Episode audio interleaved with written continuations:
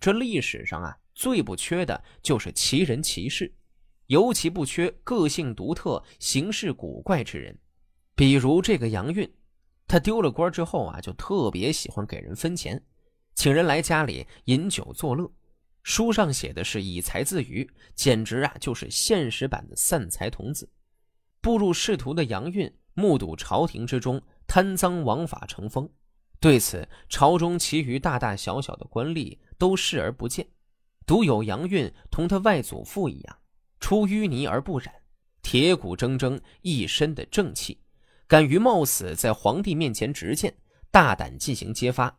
他还告发与父亲杨敞有深交的朝廷元老重臣霍光的儿子谋反之事，因此杨运和另外几个与他一同告发此事的人都获取了封侯的赏赐，还加官进爵。后来被同僚坑了一把，汉宣帝就把杨运下狱，后予释放，免为庶人。其后杨运家居置产，以财自卫。安定太守孙惠宗是杨运的老朋友，写信给杨运，劝他应当闭门思过，不应该满客宾堂饮酒作乐。杨运给孙惠宗写了回信，这就是《报孙惠宗书》。此信中有对皇帝的怨恨，有对孙惠宗的挖苦，有为自己狂放不羁行为的辩解。整封信写得锋芒毕露，与其外祖父司马迁。报任安书中桀骜不驯的风格如出一辙。后逢日食，有人上书归咎于杨运骄奢不悔过所致，他再次被捕入狱。廷尉案检时，在他家中搜出《报孙惠宗书》。汉宣帝看后大怒，判以大逆不道罪，就把杨运腰斩。孙惠宗也因此被罢官。可怜一代贤臣落得如此地步，所以说呀。这做人还是低调点好。我才能低下，行为卑污，外部表现和内在品质都未修养到家，幸而靠着先辈留下的功绩，才得以充任宫中侍从官。又遭遇到非常事变，因而被封为侯爵，但始终未能称职，结果遭了灾祸。你哀怜我的愚昧，特地来信教导我不够检点的地方，恳切的情谊甚为深厚。但我私下却怪你没有深入思考事情的本末，而轻率地表达了一般世俗眼光的偏见。直说我浅陋的看法吧，那好像与你来信的宗旨唱反调，在掩饰自己的过错。沉默而不说吧，又恐怕违背了孔子提倡每人应当直说自己志向的原则。因此，我才敢简略地谈谈我的愚见，希望你能细看一下。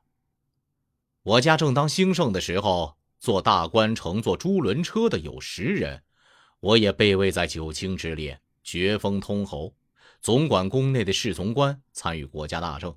我竟不能在这样的时候有所建树，来宣扬皇帝的德政，又不能与同僚齐心协力辅佐朝廷补救缺失，已经受到窃居高位、白石俸禄的指责很久了。我贪恋禄位和权势，不能自动退职，终于遭到意外的变故，平白的被人告发，本人被囚禁在宫殿北面的楼观内，妻子儿女全关押在监狱里。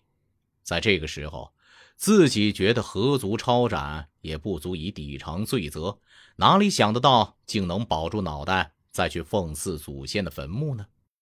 我俯伏在地，想着圣主的恩德。真是无法计量。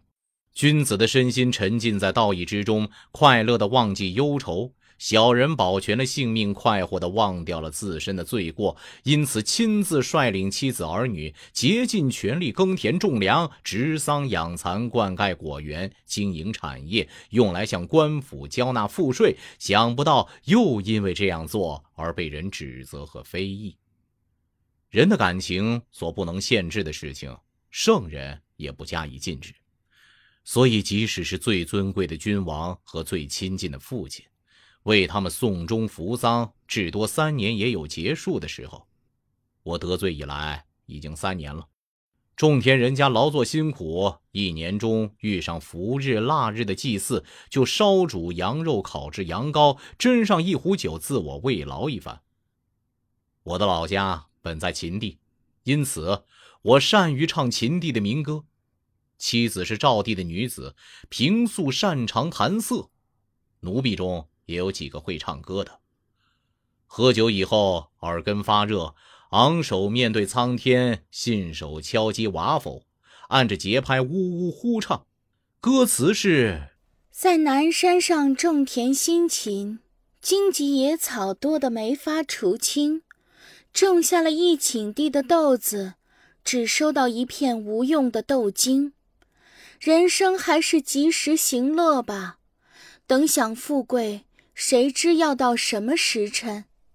碰上这样的日子。我兴奋的两袖甩得高高低低，两脚使劲蹬地而任意起舞，的确是纵情玩乐而不加节制。但我不懂这有什么过错。我幸而还有基余的俸禄，正经营着贱买贵卖的生意，追求那十分之一的薄利。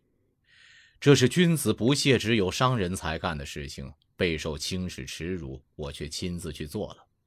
地位卑贱的人是众人诽谤的对象，我常因此不寒而栗。即使是素来了解我的人，尚且随风而倒讥刺我，哪里还会有人来称颂我呢？董仲舒不是说过吗？